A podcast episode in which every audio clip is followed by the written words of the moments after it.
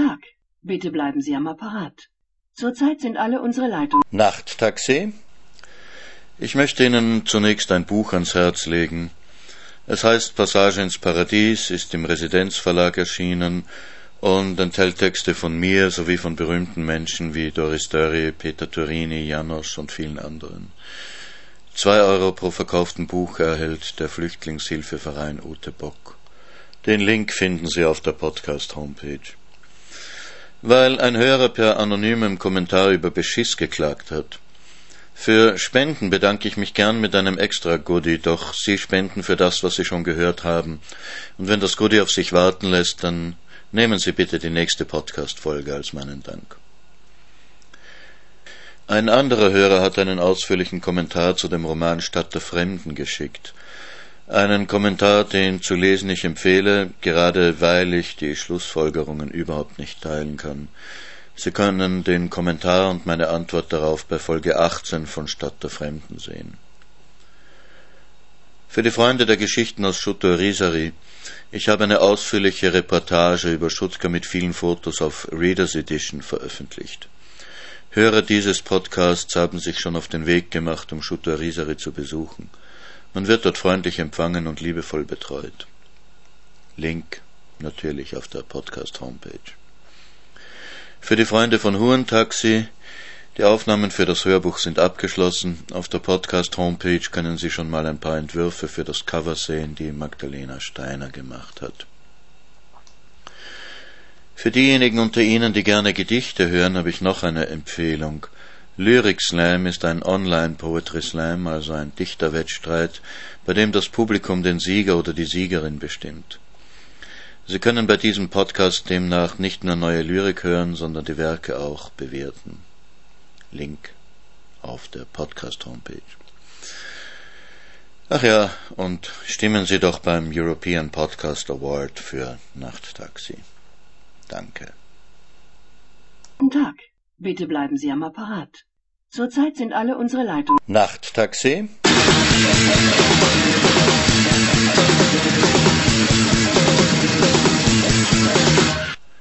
Nachttaxi ist der Literaturpodcast von Martin Auer. In dieser Folge hören Sie die Erzählung der Tätowierer, und zwar den ersten von zwei Teilen.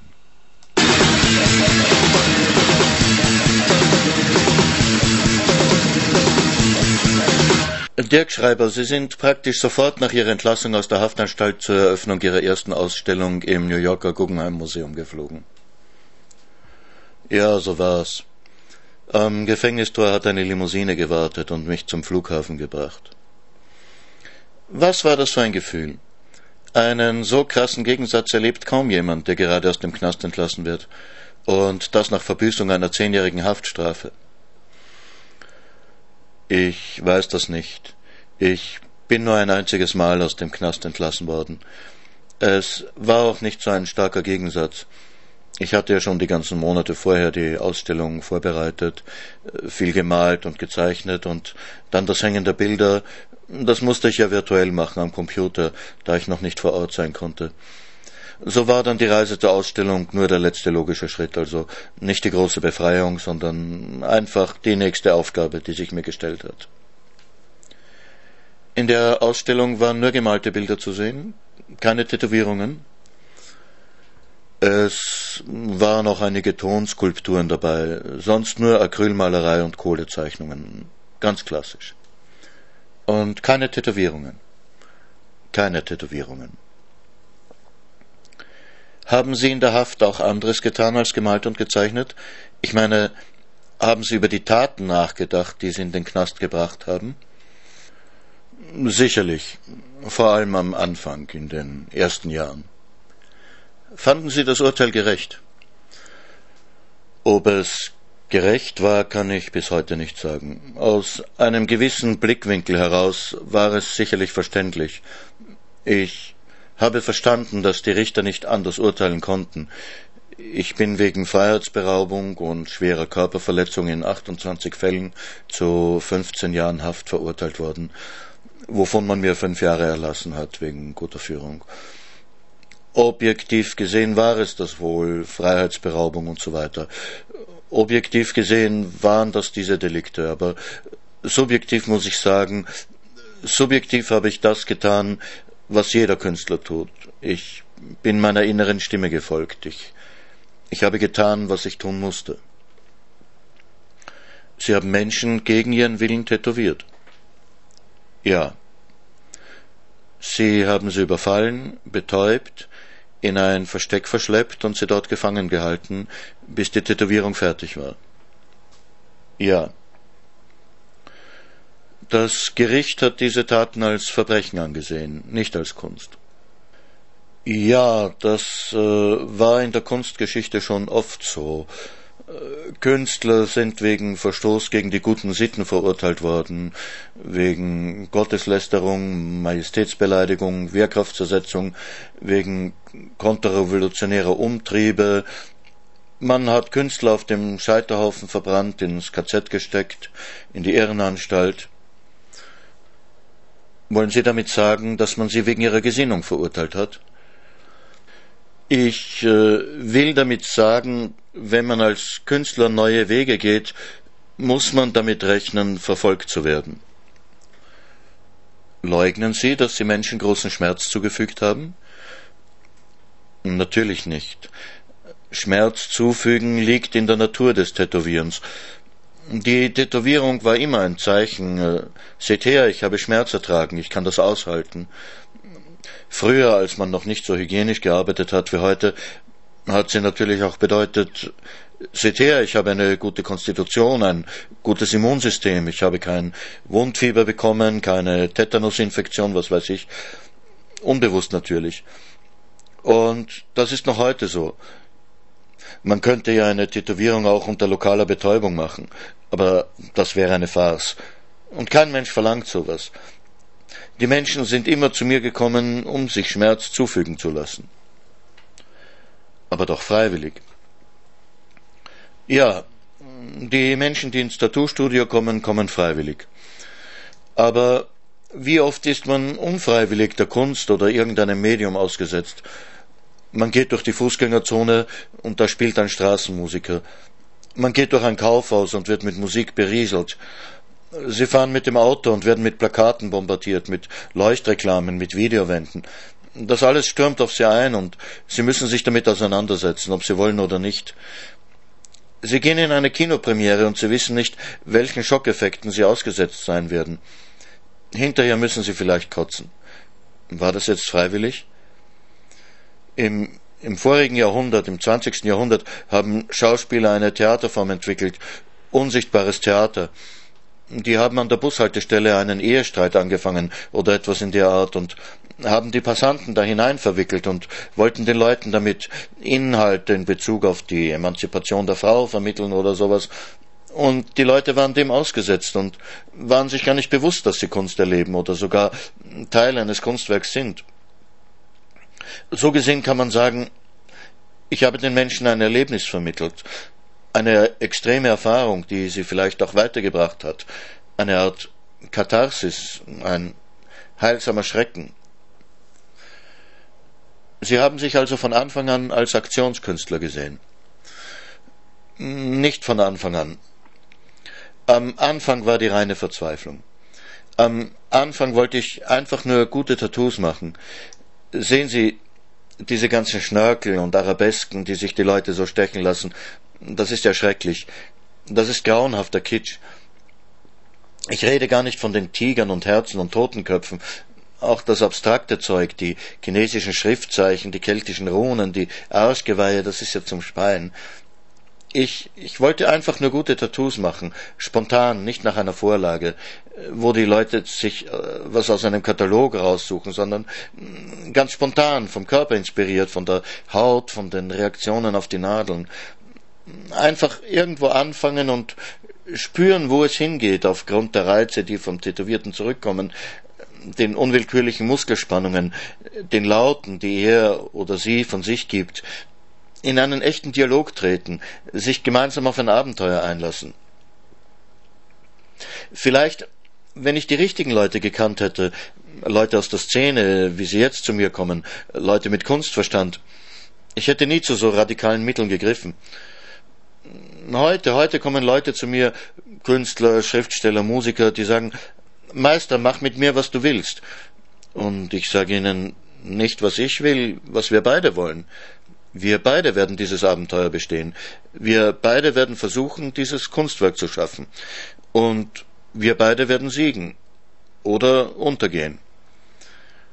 Und ich sage Ihnen offen, es kann schiefgehen. Wir können scheitern.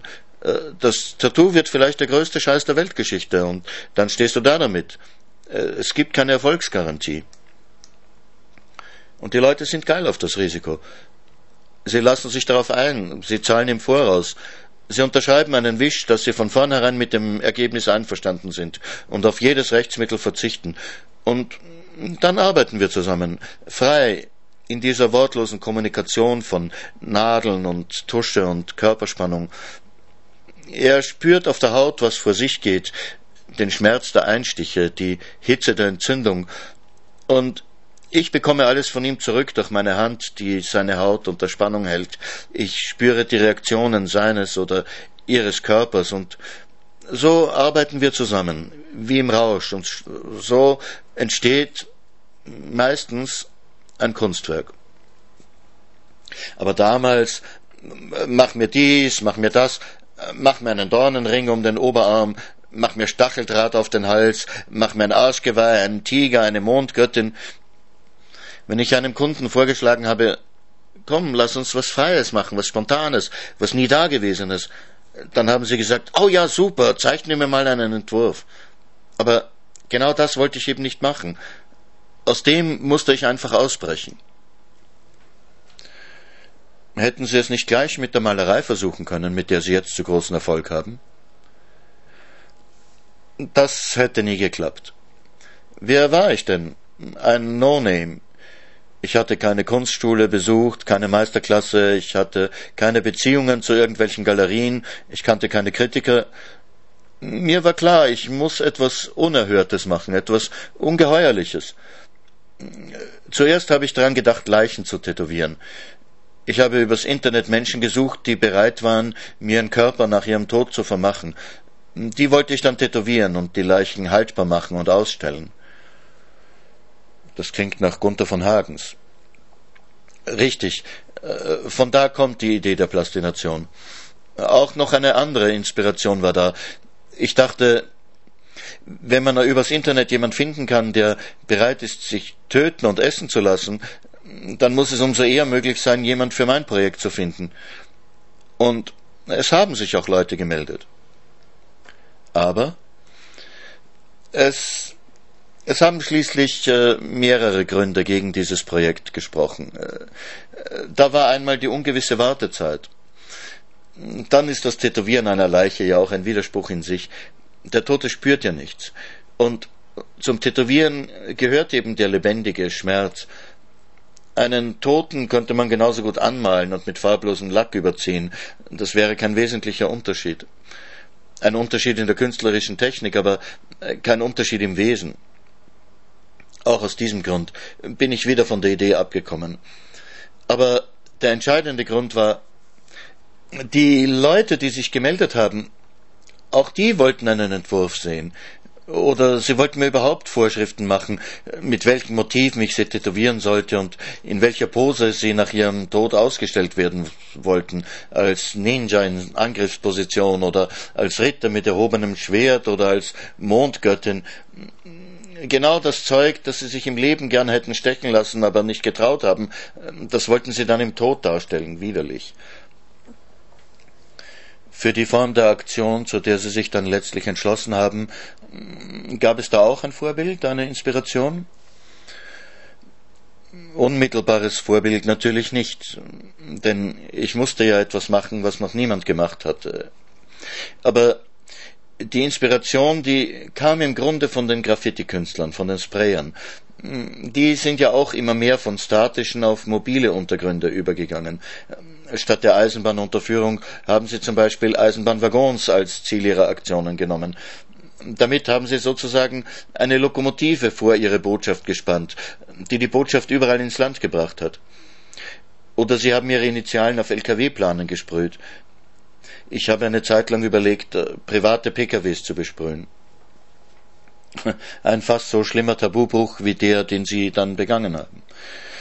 Ja, das mussten Sie jetzt sagen. Als Pointe ist das ganz gut, aber in Wahrheit ist den meisten Menschen doch die eigene Haut noch ein gutes Stück näher als der Lack ihres Autos. Und damit haben sie spekuliert. In dem Moment, wo mir die Idee bewusst wurde, war mir klar, dass ich damit eine ungeheure Aufmerksamkeit erzielen würde. Und das ist es, was man als Künstler will. Man will, man muss einfach wahrgenommen werden. Bevor man sich ausdrücken kann, bevor man in Dialog treten, kommunizieren kann, muss man wahrgenommen werden. Man könnte ihre Aktion dann als grausamen Reklamegag abtun. Bei meiner ersten Aktion war, ich muss das eingestehen, die Reklame das vorherrschende Motiv. Der Effekt hat sich aber erst beim dritten Fall eingestellt. Dem ersten hat man nämlich gar nicht geglaubt.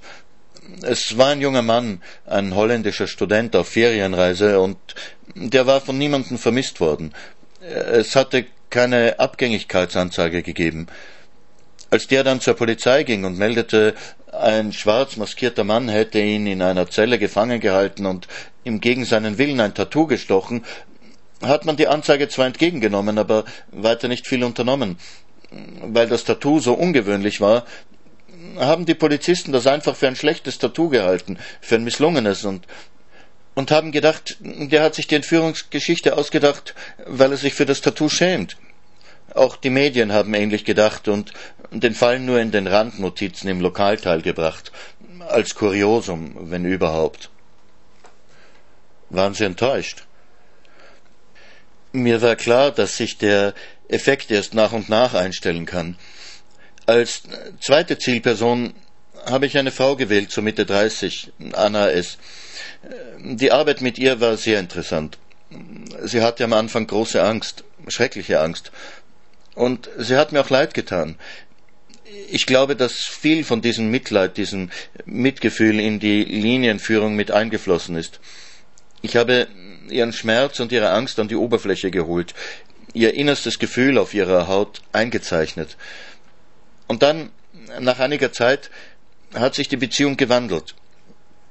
Sie, sie hat einfach ein paar Tage gebraucht, um zu verstehen, äh, dass ich kein Perverser bin, dass ich sie nicht sexuell missbrauchen oder töten will. Am Anfang musste ich sie für die Arbeit fesseln, aber äh, später ist sie sehr ruhig geworden. Wenn ich mit dem Tagespensum fertig war, ich habe ja nicht mehr als zweieinhalb Stunden jeden Tag mit ihr gearbeitet, dann ist sie ganz still dagesessen und hat aufmerksam jede einzelne Linie sozusagen Millimeter für Millimeter mit den Augen abgesucht, so als ob sie versucht hätte, eine Schrift zu entziffern, als ob sie versucht hätte, sich selbst zu entziffern. Sie hat mich auch um einen zweiten Spiegel gebeten, um ihren Rücken und ihren Nacken sehen zu können. Das Interessante war, dass sie mich beinahe wieder um den Bekanntheitseffekt gebracht hätte. Sie ist nämlich nicht zur Polizei gegangen. Sie hat das Tattoo unter ihrer Bekleidung versteckt. Und ihrem Mann hat sie gesagt, sie kann sich nicht erinnern, was geschehen ist. Sie hat vielleicht einen Unfall mit Gehirnerschütterung gehabt, verbunden mit Gedächtnisausfall. Ihr Mann hat natürlich zuerst an eine Affäre gedacht und äh, dann an eine Psychose. Und als sie dann wirklich einmal einen Ohnmachtsanfall hatte, hat er den Notarzt gerufen und sie ins Spital bringen lassen. Und da hat man dann die Tätowierung gesehen. Die Anzeige hat dann er erstattet. Und äh, was meinen Sie war der Grund für die Zurückhaltung der Frau? War da nicht doch eine Art Liebesbeziehung entstanden? Es äh, entsteht zweifellos eine sehr starke Beziehung. Aber das hat nichts mit Liebe oder Hass zu tun oder mit Sexualität. Es, es gibt dafür einfach kein Wort, keine Bezeichnung, weil vermutlich nur wenige Menschen so etwas jemals erleben. Deshalb gibt es auch keinen allgemein verständlichen Begriff dafür. Ich hatte keinerlei sexuelle Begierden dieser Frau gegenüber, und ich bin ziemlich sicher, dass sie sie auch nicht mir gegenüber hatte. Sie hat sich zu der ganzen Sache nie öffentlich geäußert. Sie hat Interviews und Fotos immer abgelehnt. Ich glaube, dass sie sehr froh war, als ich ihr angekündigt habe, dass die Arbeit nun vollendet war und ich sie freilassen würde. Aber gleichzeitig habe ich doch auch gespürt, dass sie enttäuscht war, dass das Abenteuer nun vorbei war, dass wir uns trennen mussten. Es war sicher beides vorhanden. Vielleicht wäre sie ja später auch zur Polizei gegangen. Vielleicht hat sie einfach diese Zeit gebraucht, um mit sich ins Reine zu kommen, um sich klar zu werden, was eigentlich geschehen war. Ich glaube, wir haben ungefähr zehn Tage zusammen verbracht. Es war schon eine recht komplexe Arbeit. Aber Ihnen hat die Trennung nichts ausgemacht? Oh doch. Für mich war die Trennung von meinem Gegenüber auch immer hart. Aber es hat ja keinen Sinn, die Beziehung über das ihr bestimmte Maß hinaus fortzusetzen. Und das Maß ist eben die Vollendung des Werks. Irgendwann kommt der Punkt, auch wenn man anfangs keine Vorstellung hat von dem, was entstehen soll, irgendwann kommt der Punkt, wo man weiß, das ist es jetzt. Jede zusätzliche Linie wäre zu viel. Und dann muss man aufhören. Dann muss man sich trennen. Und dieses Wissen, dieses Gefühl von der Notwendigkeit der Trennung, das habe natürlich nur ich gehabt. Meine Partner wussten das nicht, konnten es nicht wissen, weil sie zwar Partner waren, aber doch in gewisser Weise passive Partner. Ich war der aktive, der wissende Teil. Vielleicht war es für mich leichter, meine Objekte mussten annehmen, dass sie mich nie mehr wiedersehen würden, es sei denn vor Gericht. Ich aber konnte hoffen, ihren Weg weiterverfolgen zu können durch die Medien. Ich konnte hoffen, im Grunde damit rechnen, dass sie für mich weiter tätig sein würden, dass sie meinen Ruf verbreiten würden, dass sie, wo immer sie hinkamen, von meiner Tätigkeit künden mussten. Andererseits muss ich sagen, haben sie etwas von mir mitgenommen. Jeder und jede hat etwas Einzigartiges von mir mitbekommen auf Lebenszeit, während mir nur die Erinnerung bleibt.